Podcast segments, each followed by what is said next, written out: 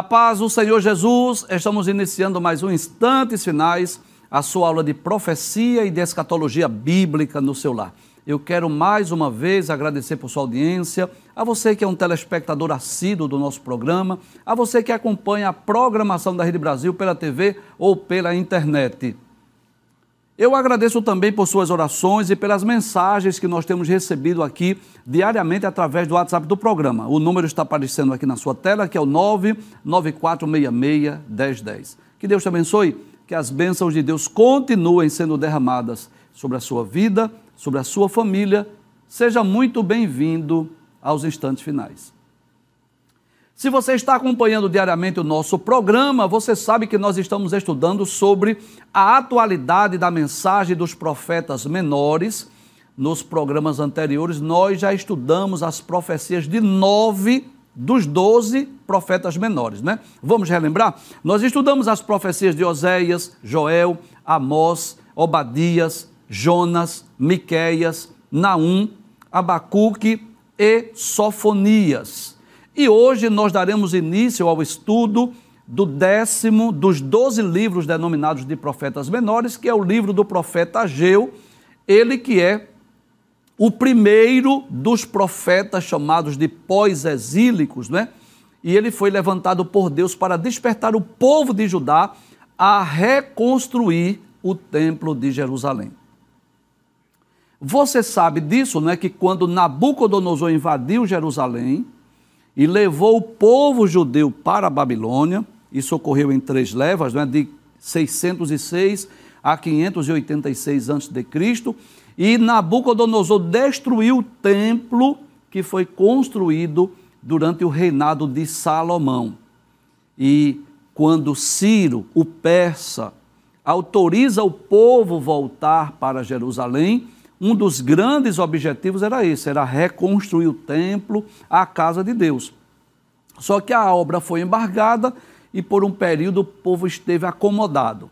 E Ageu foi levantado por Deus junto com Zacarias para despertar o povo, para animar o povo, para que eles voltassem a reconstruir o templo, desta feita chamado de o templo de Zorobabel. Mas antes de nós estudarmos as profecias de Ageu, nós traremos algumas informações importantes né, sobre o profeta e sobre o seu livro. Eu sempre digo isso aqui, que é muito importante, antes de você ler qualquer livro da Bíblia, você ler as notas introdutórias. Você, por exemplo, que iniciou o ano de 2024, que deseja ler a Bíblia ao menos uma vez este ano, deixa eu lhe relembrar essa informação importante. Antes de ler o livro, a mensagem, leia as notas introdutórias que estão lá nas Bíblias de estudo, onde geralmente traz a informação sobre a data que o livro foi escrito, quem é o seu autor, quem são os seus destinatários, quais são as suas características, por quê? Lendo essas notas introdutórias, isso vai facilitar a compreensão do livro. O nome Ageu significa festivo ou festividade, não é? Possivelmente ele recebeu esse nome porque é possível que o seu nascimento tenha coincidido com uma das festas judaicas. Não sabemos dizer qual, se foi a festa da Páscoa, se foi do Pentecostes ou festa dos tabernáculos, mas possivelmente ele nasceu nesse período de festa e é possível que ele tenha nascido também lá na Babilônia. E é interessante observar que o seu livro está ligado ao maior objetivo da sua profecia, que era completar o templo, não é? Para quê? Para reiniciar as festividades religiosas. Percebeu isso aí? Qual é o objetivo da profecia de Ageu? Despertar o povo a reconstruir o templo. Para quê? Para voltar à comemoração das festividades. A tradição judaica diz que ele nasceu lá em Babilônia, né? E ele foi influenciado pela profecia do profeta Ezequiel, né? Então, a profecia de Ezequiel, que profetizou para o povo judeu que estava em Babilônia, também influenciou a vida de Ageu. Ele foi um dos que retornaram a Jerusalém após o retorno do primeiro grupo de exilados, que ocorreu por volta de 537 ele teve esse privilégio de voltar para Jerusalém na primeira leva. O livro de Ageu contém apenas dois capítulos, é um dos mais curtos livros da Bíblia, e ele possui quatro mensagens, cada uma delas introduzidas pela, pela frase a palavra do Senhor. Né? Se você estiver com a sua Bíblia, você vai perceber isso, que a primeira mensagem, capítulo 1, versículos de 1 até o versículo 11, a segunda mensagem, capítulo 1, versículo 12, a terceira mensagem, capítulo 2, versículo 1, e a quarta e última, no capítulo 2, versículo de número 20. Então, após o retorno do cativeiro babilônico, né, os judeus tinham uma importantíssima tarefa. Qual era, professor? Reconstruir o templo e restaurar o culto ao Senhor Jeová. É muito interessante nós fa falarmos sobre isso.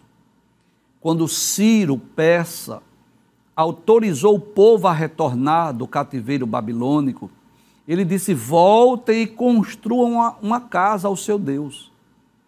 E, inclusive, Ciro autorizou levar até os utensílios do templo que haviam sido levados por Nabucodonosor. Isso está no capítulo 1 de, de Esdras. Mas o que aconteceu, né? Além das dificuldades, a obra foi embargada por determinação do rei Artaxerxes, lá da Pérsia, por causa de uma denúncia não é? acusatória dos vizinhos, dos inimigos do povo judeu.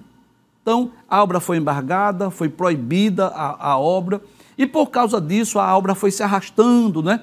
O povo perdeu ânimo, e aí o povo tornou-se egoísta, cada um cuidando apenas das suas próprias moradias, construindo as suas próprias casas, e a construção ficou parada. E foi exatamente nessa ocasião que Deus levantou o profeta Ageu para despertar, para motivar o povo para voltar a construir o templo lá em Jerusalém. Então, o nome Ageu significa festivo ou festividade. O tema do livro, qual é? Reedificação do templo. Ele foi escrito por volta do ano 520 a.C.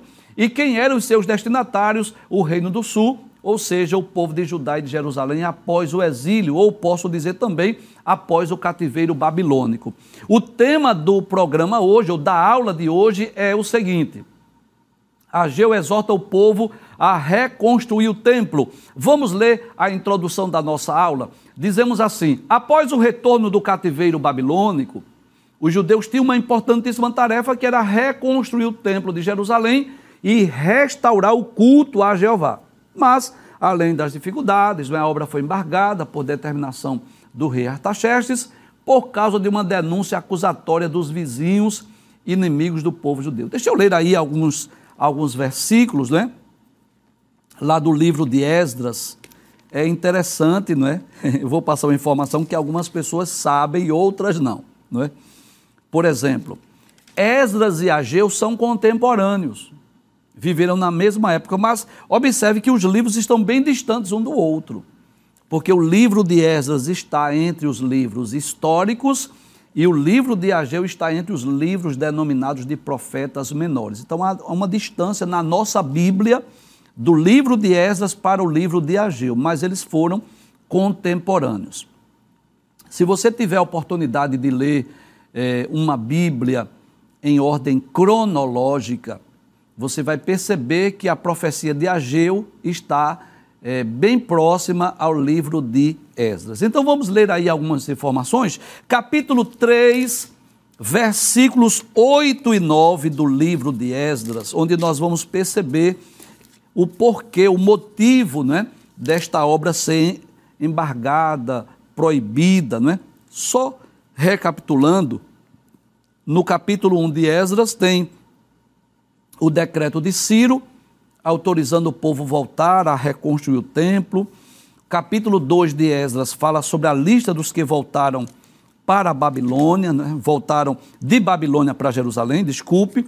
E no capítulo 3 diz que o altar é edificado. Começaram a construir o templo, isso por volta de 536. Mas observe que o capítulo 3, versículos 8 e 9 diz assim: No segundo ano depois que eles voltaram a casa de Deus por volta de 534 a.C., em Jerusalém, no segundo mês, Zorobabel, filho de Sealtiel, e Jésua, filho de Josadaque, e os seus outros irmãos, sacerdotes e levitas, e todos os que voltaram do cativeiro a Jerusalém, puseram mãos à obra e constituíram levitas com mais de 20 anos para supervisionar a construção da casa do Senhor. Ou seja, a obra foi iniciada. Versículo 9 diz: Então se apresentaram Jésua com os seus filhos e os seus irmãos, Cadmiel e os seus filhos, os filhos de Judá, para juntamente supervisionarem os que faziam a obra na casa de Deus, bem como os filhos de Enadade, seus filhos e seus irmãos, os levitas. Mas observe que no capítulo 4, versículo 7 e versículo 8, observe que os inimigos fazem parar a obra de Deus. Olha que lição maravilhosa nós já podemos extrair daqui. Mas deixa eu ler o texto antes. Capítulo 4, versículos 7 e 8 do livro de Esdras diz assim: E nos dias de Artaxerxes, rei da Pérsia, Bislão, Mitredate, Tabiel e os outros companheiros escreveram uma carta a Artaxerxes. A carta foi escrita em aramaico e traduzida. Reum, o comandante, e Sinzai, o escrivão, escreveram uma carta ao rei Artaxerxes contra Jerusalém. Os que escreveram foram Reum, o comandante, Sinzai, o escrivão, e os outros companheiros, Dinaitas, Afazaquitas, Tarpelitas, Afasizitas, Arquevitas, Babilônios, Susanquitas, Deavitas, povos inimigos do povo judeu, Elamitas e outros povos, que o grande e afamado Osnapar deportou e fez habitar na cidade de Samaria e em outros lugares desde o lado do Eufrates. Observe no versículo 17 em diante, diz o conteúdo da carta, não é de forma que a carta foi lida e no capítulo 4, versículo 24 do livro de Esdras diz: Assim a obra da casa de Deus em Jerusalém foi interrompida. glória a Deus. Eu estou dando glória, você vai entender por quê, né? é porque vamos extrair uma lição maravilhosa aqui. E isso até o segundo ano do reinado de Dario, rei da Pérsia. Bem, você sabe que o tema dessa temporada fala da atualidade da mensagem dos profetas menores, né? Então, o que foi que aconteceu? Deus permitiu que o seu povo fosse levado para a Babilônia. Eles estiveram lá 70 anos. Para quê? Você lembra? Isso, muito bem. Eles foram para lá para serem curados da idolatria. E depois de 70 anos, Deus desperta o coração de Ciro, né, o rei da Pérsia, diz assim: voltem, construam a casa, leve os utensílios. E aí eles voltaram, né? Esas, é, Zorobabel, voltaram para reconstruir o templo e até começaram a construir o templo. Mas os inimigos escreveram o rei Artaxerxes, é assim? denunciaram os judeus e aí a obra foi embargada. O que é que eu aprendo com isso? Que mesmo nós estando obedecendo a voz de Deus, obedecendo o mandado divino, mesmo que nós estejamos fazendo algo bem intencionado para o reino de Deus, é normal virem as oposições. Os inimigos se levantam, você sabe disso. Quando nós colocamos no nosso coração, né, fazer a obra de Deus, trabalhar para o reino, trabalhar para Jesus, fazer a obra de Deus, não pense você que todo mundo vai aplaudir, elogiar, parabenizar e ajudar. Não. Surgirão os inimigos. Você lembra, não é, dos dias de Neemias, que se levantaram Sambalate, Tobias, Gesem, que quiseram impedir que Jerusalém fosse reconstruída. Você sabe disso. E a obra de Deus é assim. Mesmo quando nós estamos fazendo a obra de Deus, trabalhando para o reino, é normal virem as oposições. Porém, ninguém pode deter a obra de Deus. Eu vou repetir essa frase: ninguém pode deter. É claro que por um período de tempo, Deus permitiu que a obra fosse interrompida. Deus permitiu mas ninguém pôde impedir que o templo fosse reconstruído. Então veja que o período era esse. Ageu é chamado para profetizar nesse período em que o templo ficou praticamente 14 anos parada a obra, não é assim? E aí o povo se acomodou, cada um começou a construir sua casa e deixaram lá a construção parada. Então, por causa disso, a obra arrastou-se, E o que aconteceu? O povo perdeu ânimo, mas não só isso, o povo tornou-se egoísta, cuidando apenas das suas moradias. E foi nessa ocasião que Deus levantou o profeta Ageu para exortar, para animar, motivar, despertar o povo judeu a reconstruir o templo. Vamos ler o, o que está no capítulo 1. Vamos estudar hoje os 15 primeiros versículos do, do livro. No segundo ano do rei Dario, no sexto mês, no primeiro dia do mês, veio a palavra do Senhor. Observe, não trata-se apenas de palavra de Ageu, é palavra do Senhor por intermédio de Ageu. Quando nós lemos a Bíblia Sagrada, precisamos entender isso. Não é simplesmente palavras de Isaías, não é simplesmente palavras de Jeremias, não é simplesmente palavras de Oséias, Joel, Amós ou Ageu, não. Palavra de Deus através de Isaías, palavras de Deus através de Jeremias, palavra de Deus através de Ageu, a palavra de quem é? Do Senhor. Os profetas foram apenas os mensageiros, os escritores, né? aqueles que transmitiram a mensagem de Deus. Agora, que coisa interessante. A mensagem foi dirigida a princípio a quem? A liderança política e religiosa de Judá e de Jerusalém. Quer ver? Perceba a quem ela é dirigida. Veio a palavra do Senhor por intermédio do profeta Ageu, a quem? A Zorobabel, que era filho de Sealtiel, governador de Judá, ou seja, liderança política, e a Josué, filho de Josadaque, o sumo sacerdote, ou seja, liderança religiosa. Deus sabia disso muito bem, que para voltar à reconstrução do templo era preciso falar com a liderança política e era preciso falar com a liderança religiosa. Lembre-se que esse Josué aí não é o mesmo sucessor de Moisés, claro que não, né? Esse Josué aí é o sumo sacerdote. E qual é o conteúdo da mensagem?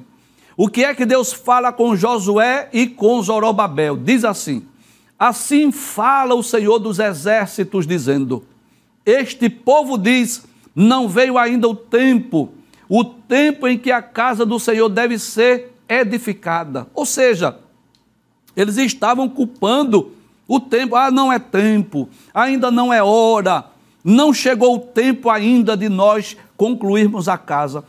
A casa, a obra foi embargada, começou a construção, mas a obra parou, o que é que o povo deveria fazer? Orar, buscar a Deus, para Deus tirar os empecilhos, os impedimentos, para Deus abrir as portas, não é assim? Para Deus dar condição ao povo. É isso que Deus quer de nós. As oposições virão, os inimigos vão surgir, as dificuldades, os obstáculos vão surgir, mas Deus não quer que nós estejamos acomodados apenas esperando o tempo, não. Deus deseja que nós possamos né, estar orando, buscando a Deus sabedoria, pedindo a Deus que tire os empecilhos, as dificuldades, para que a obra seja realizada.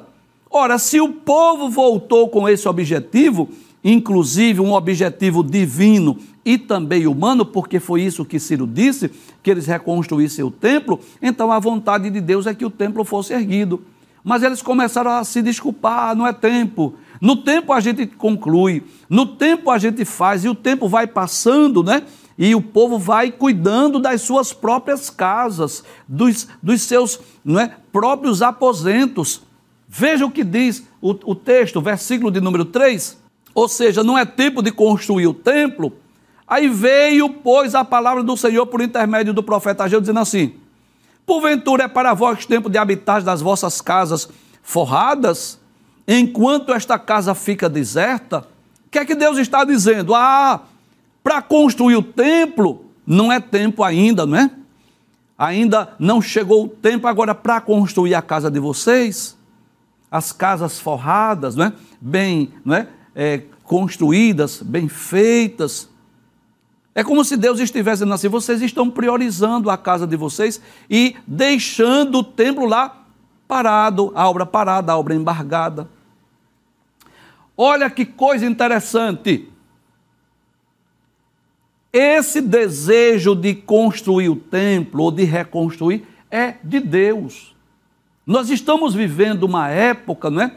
Em que está surgindo muitos desigrejados Muitas pessoas dizem assim: não, eu sou cristão, eu sou evangélico, mas eu sou crente na minha casa.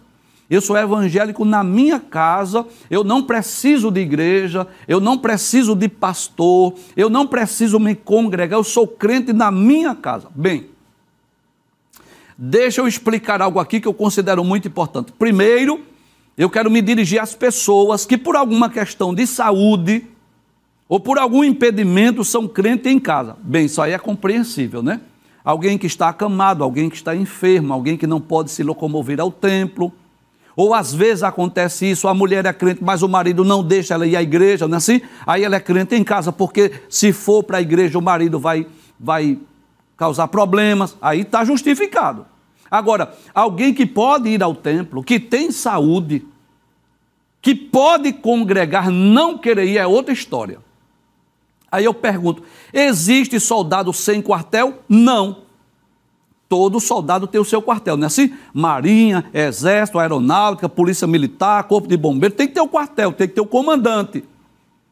Então a igreja é algo semelhante, onde nós precisamos congregar, estar juntos, porque é na igreja, no templo, que nós vamos fazer as nossas orações congregacionais, vamos prestar a Deus o nosso culto congregacional.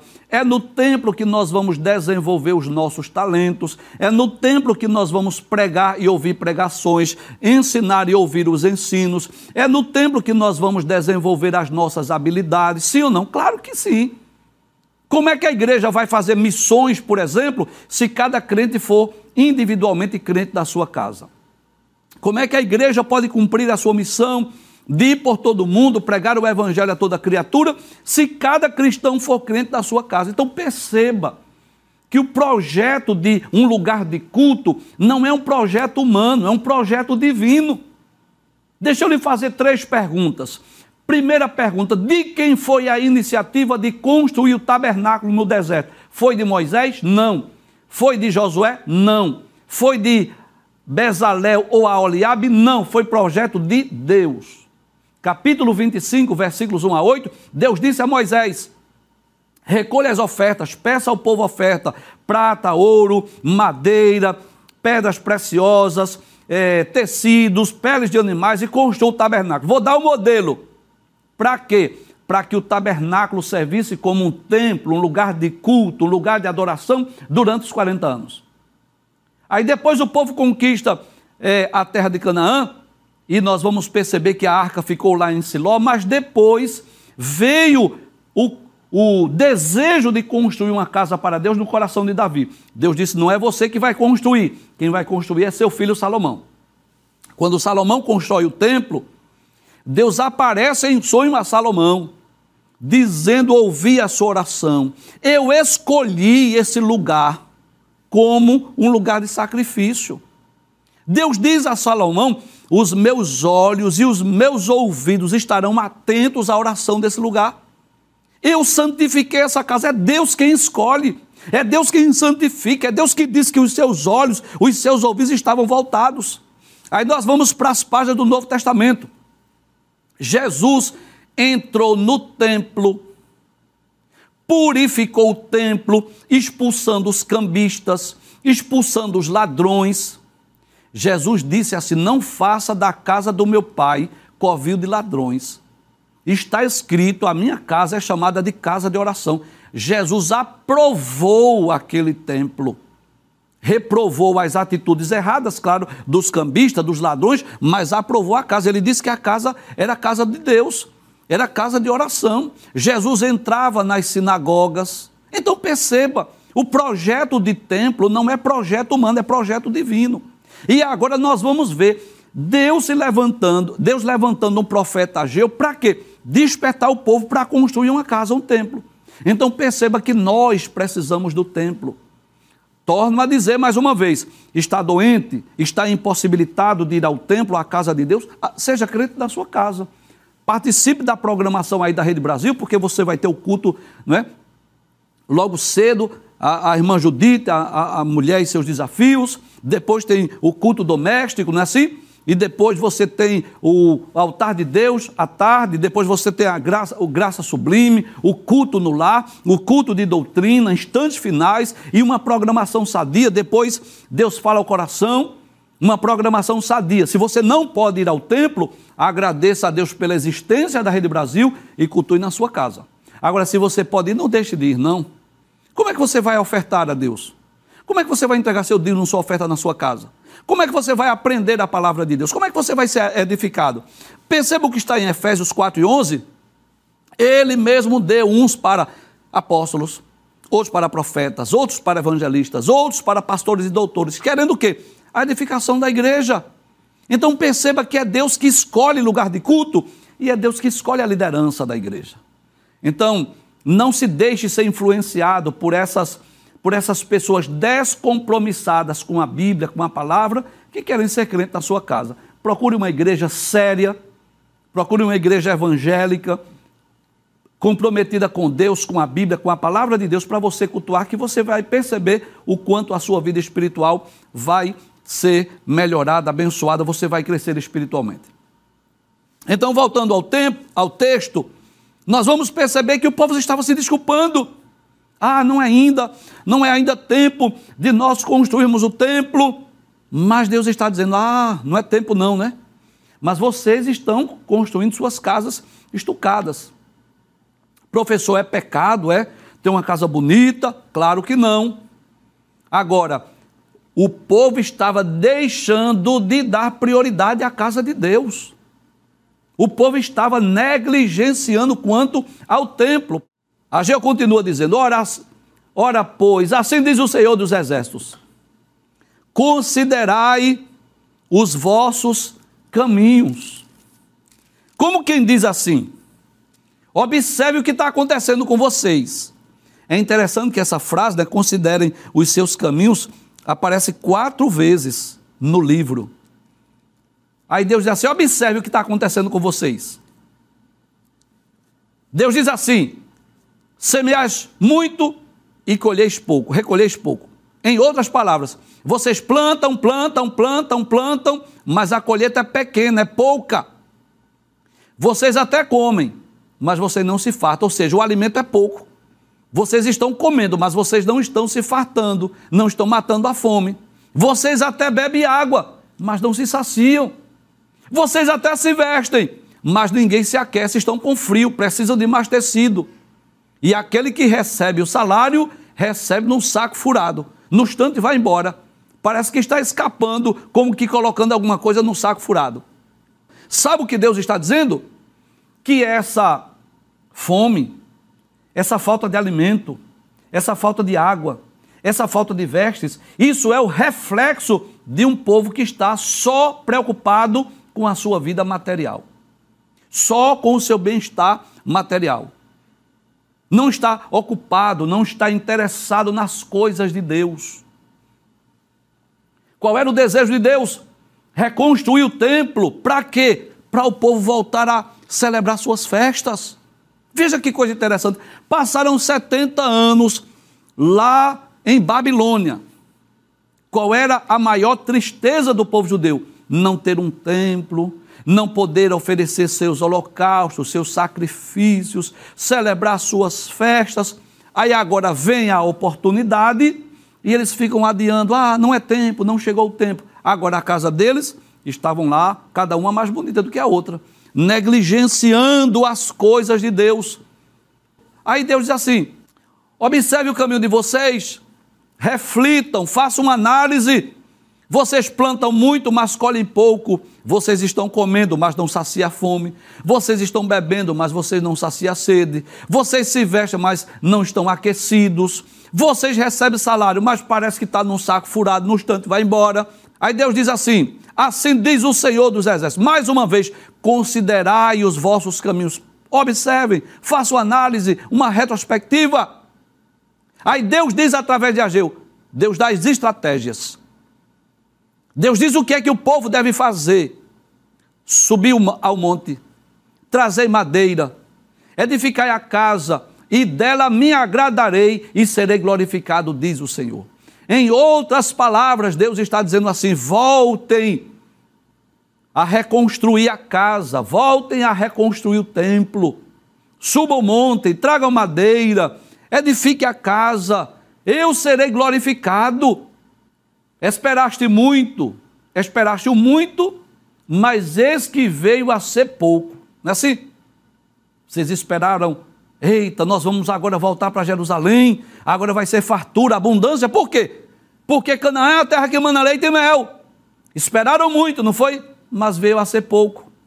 E esse pouco, quando o trouxestes para casa, eu dissipei como sopro. Acabou-se. Por que causa? Disse o Senhor dos Exércitos. Por causa da minha casa que está deserta.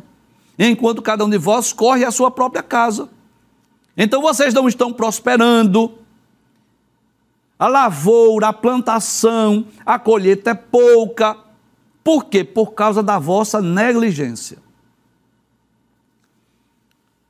E o momento é oportuno para eu me dirigir às pessoas que só estão pensando em riquezas, em bens materiais, trabalha muito, já não tem tempo de ir à casa de Deus, já não tem tempo de ir ao templo, já não tem tempo de ir ao culto, já não tem tempo de orar, já não tem tempo de, tempo de ler a Bíblia, pensando só em ganhar dinheiro, em ficar rico.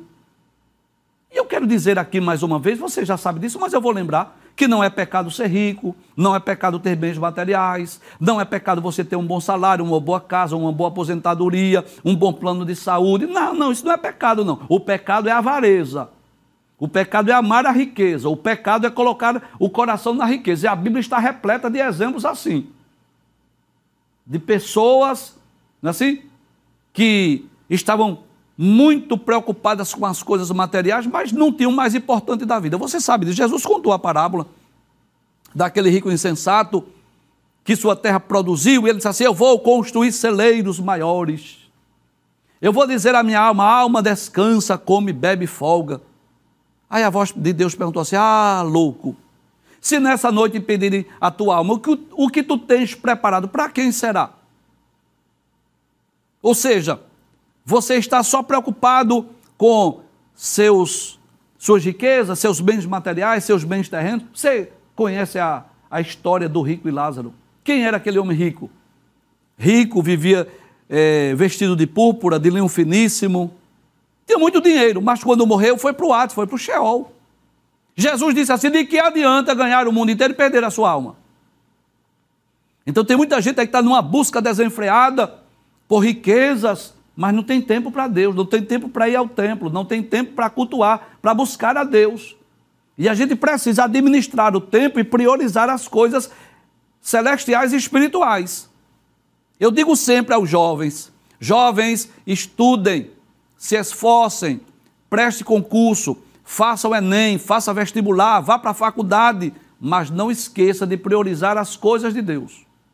Porque não adianta, não adianta, escute o que eu estou dizendo, não adianta ser bem sucedido, ter um bom salário, um, um bom emprego, uma boa casa, um bom carro, se você não tiver o mais importante da vida, que é a sua salvação, a salvação da sua alma.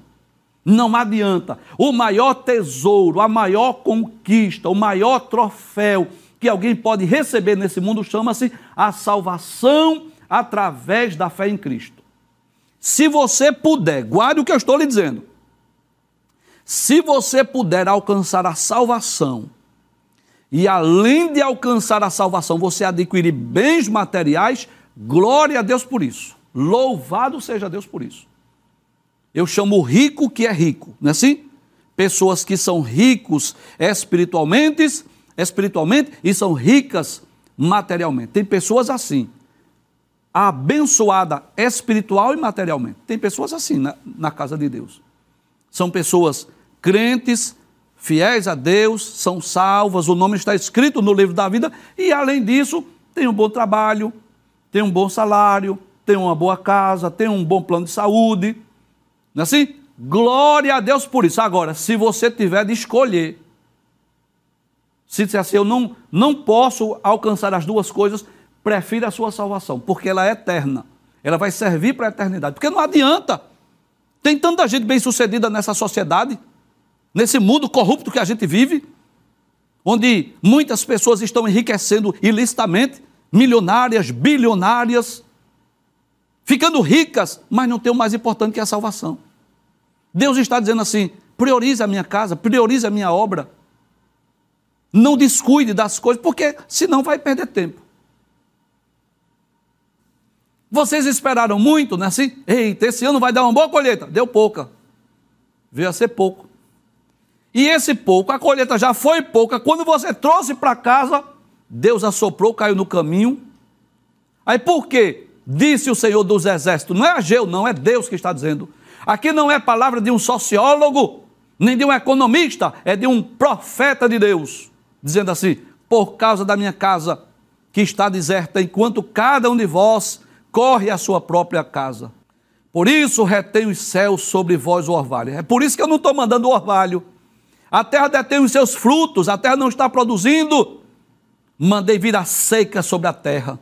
Quem é que controla os fenômenos da natureza? É Deus. E sobre os montes e sobre o trigo, não é? Mandei vir a seca sobre a terra, sobre os montes, sobre o trigo, sobre o mosto, sobre o azeite, sobre o que a terra produz como também sobre os homens, sobre o gado, sobre todo o trabalho das mãos. Deus está dizendo assim: eu detive a chuva e o orvalho. Eu permiti que viesse a fome, a seca, a miséria, a escassez de alimentos. Aí o que acontece, né? Depois da mensagem de Deus através de Ageu, aí diz assim: então Zorobabel, filho de Sealtiel, e Josué, filho de Josadá, que somos sacerdote, e todo o restante do povo obedeceram à voz do seu Deus, do Senhor seu Deus. E as palavras do profeta Ageu, assim como o Senhor seu Deus o enviara, e temeu o povo diante do Senhor. Olha, Ageu teve um privilégio que muitos outros profetas não tiveram. Eu diria que Ageu é uma exceção da regra. Porque a maioria dos profetas falaram e o povo não creram, não acreditaram, não obedeceram. Mas Ageu nós consideramos como um dos profetas mais bem-sucedidos, bem-sucedido nesse sentido, né? De transmitir a mensagem, o povo crer e obedecer. Isso é muito raro nos livros proféticos. A maioria dos profetas falaram, denunciaram o pecado, chamaram o povo ao arrependimento e o povo não creu. Ageu para o povo de Judá e Jonas para o povo de Nínive são profetas que foram bem-sucedidos.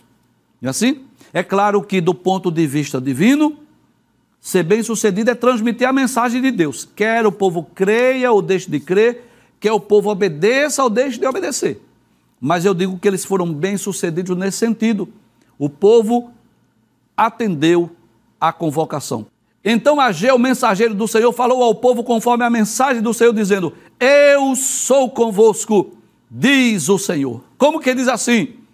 Se vocês colocarem o coração para reconstruir esse templo, se vocês voltarem à obra do templo, Deus está dizendo: Eu sou convosco. Não é assim? Como que diz assim? Vocês talvez vejam dificuldades, empecilhos, adversidades, as lutas, as dificuldades que são muitas, mas Deus está dizendo: Eu sou convosco. E quando Deus está conosco, nós somos maioria. E o Senhor suscitou o espírito de Zorobabel, filho de Sealtiel, governador de Judá, e o espírito de Josué, filho de Josadá, que somos sacerdote, e o espírito de todo o restante do povo. Olha o resultado aí. E eles vieram, glória a Deus. Como que diz assim? Eles obedeceram e fizeram a obra da casa do Senhor dos Exércitos, seu Deus, ao vigésimo quarto dia do sexto mês, no segundo ano do rei Dario. Ou seja, eles voltaram a reconstruir a casa de Deus. A obra foi concluída. A obra foi concluída. Isso ocorreu quando? 24 dias depois, né? Eles voltaram a construir. Eu quero ler dois versículos aqui, lá do livro de Esdras. Eu já disse aqui, mas eu vou re relembrar que Esdras e Ageu foram contemporâneos. Então nós vamos ver no capítulo 5, versículo 1 do livro de Esdras, que diz: O profeta Ageu e o profeta Zacarias, filho de Ido, profetizaram aos judeus que estavam em Judá e Jerusalém, em nome do Deus de Israel que estava sobre eles. E no capítulo 6, versículo 14, diz assim: os anciãos dos judeus iam construindo e prosperando em virtude do que profetizaram os profetas Ageu e Zacarias, filho de Ido. Reconstruíram o templo e o terminaram segundo a ordem do Deus de Israel e segundo o decreto de Ciro, de Dario e de Artaxerxes, reis da Pérsia. Terminaram a construção desse templo no terceiro dia do mês de Adar, no sexto ano do reinado do rei Dario. Glória a Deus. Então, graças a Deus, não é? O povo estava desanimado, o povo estava acomodado, mas através da mensagem de Ageu, o povo voltou a construir a casa de Deus e o templo foi erguido, foi construído por volta do ano 520 antes de Cristo, este templo que ficou conhecido como o templo de Zorobabel.